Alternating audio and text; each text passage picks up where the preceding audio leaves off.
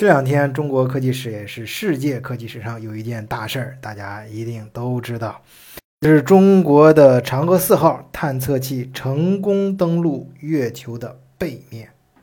自古以来啊，也是可以说古今中外啊，月亮都是呃很多神秘的代表，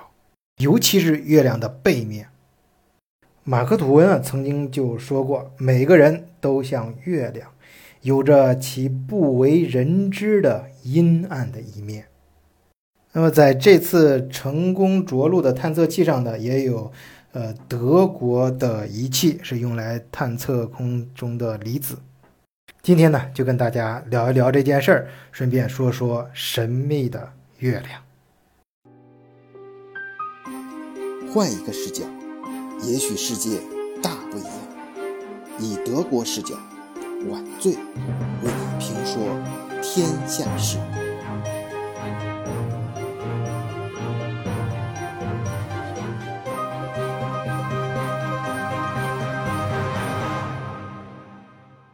大家知道，人类第一次登陆月亮的时候，那个新闻报道里面有一句很有名的话，也是阿姆斯特朗跟他老人家有关的啊，就是呃，他个人的这一小步啊，就是人类的一大步。后来这句话成个固定的那个段子了啊，就是句型了，就是大家都还要套用这句话。啊，就比方说在呃在卫生间里啊，经常看到的广告语啊，向就是男性的卫生间，向前一小步啊，文明一大步啊等等。所以呢，这次那个德国的媒体，像那个很有名，我前面节目里多次提到过，就是《南德意志报》啊，上面就呃呃登出这篇我就是有关这件事的报道呢，它题目就是呃阿姆斯特朗从未到过的地方。阿姆斯特朗，他虽然是他说一小步啊，那人家反正去了，你全人类好多你都没去过的地方吧，人家都去过，而这哥们儿去的地方太多，但是他都没有到过的地方，就是月亮的背面啊。这中国这次发射的探测器在那里成功着陆。啊，首先这事儿，呃，首先呃毫无呃质疑的，就是呃毫无疑义的啊，就可以说明这个中国现在的。航天科技水平，那绝对是发展到全世界，啊，绝对领先的地步啊！当然，咱这个事儿不能展开啊，咱不说细的，我说你说发射成本什么的，搞火箭，你啊，马斯克啊什么，他他的什么火箭发射再扯上去，什么发射成本呐等等，那都扯太多了啊！咱就咱就说这个普通意义上啊，普通意义上中国的呃航天科技啊，在全世界那肯定是领先水平。这次呢，长月呃嫦娥四号登陆也是在呃五月份啊发的那个鹊桥，这名字都很形象啊，这个很非常的形象，就是鹊桥嘛，就是就是那个鹊桥会那个鹊桥，呃那呃呃他那个那个五月份发那个叫鹊桥号啊，是个中继卫星，呃他先把这个飞到月球背面定点嘛，然后从这个中继的卫星上就像一个桥一样。哎，再通过它再发射这个能够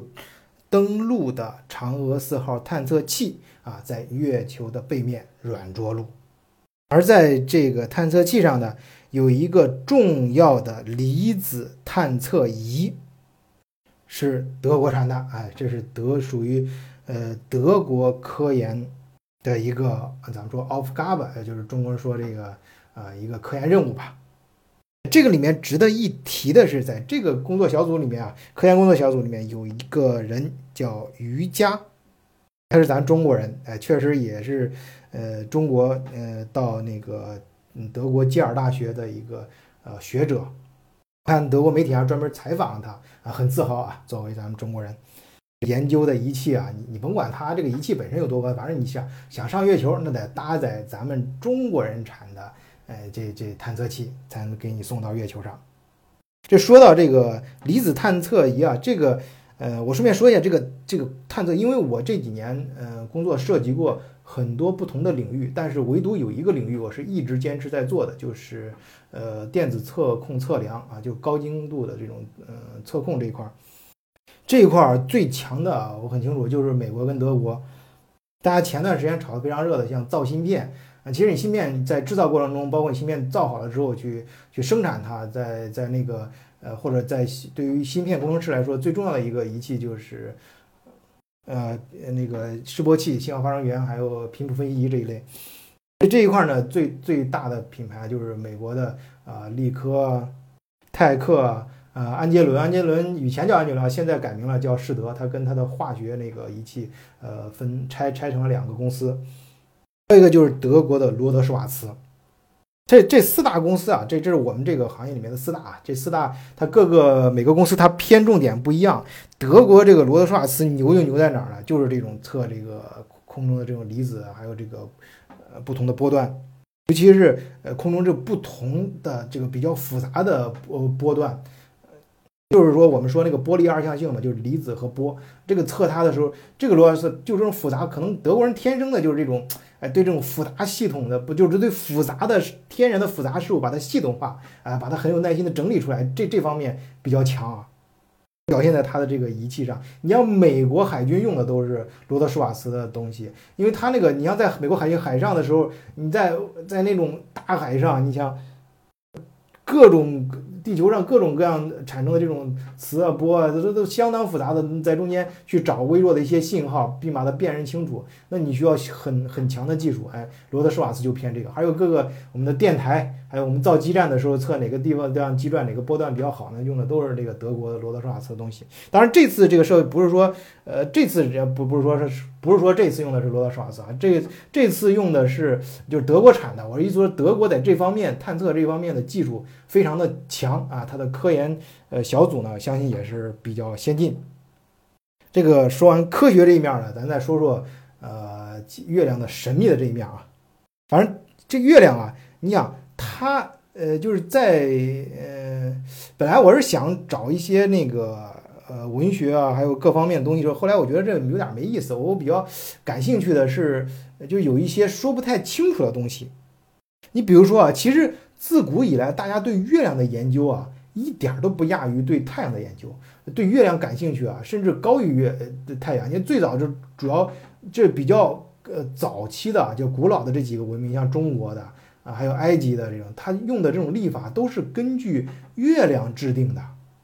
当然现在想想，它是背后有科学根据的，因为月亮影响着这个潮汐，对于地球气候的影响比太阳可能更直接一些。但是这个可能还能找到一些这个科学根据，但是但是占星术这一块儿还就意思，这这顺便说，这有以后有时间一定跟大家好好讲讲这呃探讨探讨吧，这个占星术，尤其是德国的占星术啊，因为大家知道二战的时候，这希特勒对这东西非常崇拜啊，他身边走到哪儿都要带带个占星大师啊，你你你可想那个。啊，德德国是二战之前的时候，科技已经非常发达了。但是啊，就像中国那时候有好多将军以前身身边都带有那个呃，就是的的，就是出去打仗不打仗都要先占一卦嘛。现在中国古文里面也也能看到啊，先先占卜啊。这个希特勒也是先占星啊，就有好多重大决定，先先问问他身边这个这占星大师。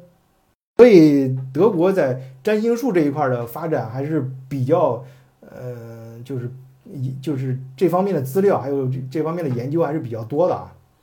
你像这里面就有个说法啊，就是去就是一般就就是大家看那个这呃占星术的时候会看星空图嘛。其实相对于月亮来，呃不是相对于太阳来说，其实月亮像在这个占星图所在的位置，或者它指向的位置，或者它它这个变化过程中的这个轨迹的。这个趋势，它更能够代表这个人的内心的性格的形成，更能够反映你这个人内在的东西。其实我个人觉得，有时候，呃，真的是你想想，那月亮这个东西，它可能，呃，你说的神秘也好，说这个人的一种，呃，自我的一种反省也好，总之，它跟人的内心好像联系更密切一些。中国古代有什么抬头望明月，低头思故乡？他这怎么抬头看见明月了？呃，低头就能就就开始思考了。还有我们说那个我我本什么有心向明月，何奈明月照沟渠。而总之把月亮当成一种内心的一种寄托啊，就跟你的心呐，跟你的心智啊更近一些。其实，在这个占星术中啊，这个月亮它在整个星盘中的运行轨迹，可以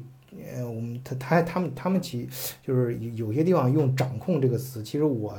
呃，我个人就是根据我个人的理解，我不太想用这个词。我觉得更它更像是它揭揭示了某一种规律。我们呢，你你要考虑的就是人要考虑的是你你是符合哪一种规律，你在哪个轨道中，就好像是我觉得西方的占星术也好，中国的算命学也好，包括八卦易经这些，它不是说告诉你该怎么做，而是说。呃，他或者他并不是说算能算出来你未来发生什么事情，那些是不可能的。啊，我觉得，我觉得比较按照我的理解，但是它又是一门学问，它学问体现在哪儿呢？它就好像是把各种各样的路摆在了你的面前，它可能不是是。呃，可能指向不同的方向，但是不同的过程或者曲里拐弯的路，反正或者是指向不同方向的路，去不同地方的路啊，会带来不同结果的路，都摆在了你面前，非常多的这种路，而你自己要清楚啊，你在哪条路上啊？所谓他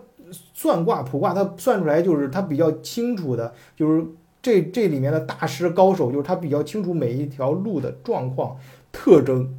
所以他能够比较快速的判定你在哪条路上。那么根据他的这个呃这门学问呢，就是他不同的这学派，那他规定这条路你应该怎么去走这条路，而不是说他算出来明天什么有灾还是有难，什么你应该呃怎么样，而是说他算出来，比如说算出来你现在这种状况是在哪条路上，那么你根据这条路的特征，你明天应该怎么办，知道吧？不是说你你你明天啊就能够呃遇到什么灾破灾或者消灾，而这个月亮呢，在这个星盘当中，它更多的如果把这比用路，它这个路呢，它更多的能够呃，这这些路的特征里面，更多的一些特征能够反映出来哪些特征，就是情绪、兴趣、爱好以及习惯。比如说在你的星空图里面，这个我举个很小的例啊，当然这里面很很复杂。呃呃，它指向巨蟹座的时候，那这个时候呢，你从性格方面，呃和这种，嗯，嗯就是感觉，就内在的东西上来讲，你可能更觉得自己就是更多的这种经历啊，你会对自己这这这个这个阶段，就这个时候的星座的运势呢，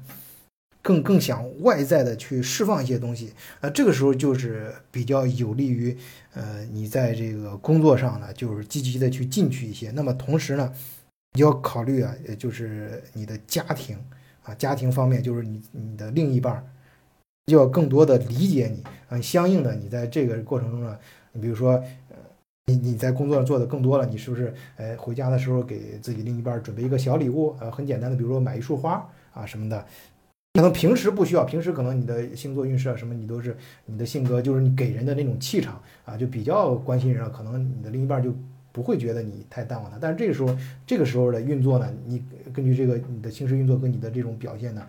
呃，你你你他就会，呃，你你就根据你看这个星座，你自己应该就是，假如有人会忠告你的话，你会比较呃清楚这自自己这一段时间呃可能会给自己的另一半造成一个感觉疏忽他了，那这个时候你你带上一些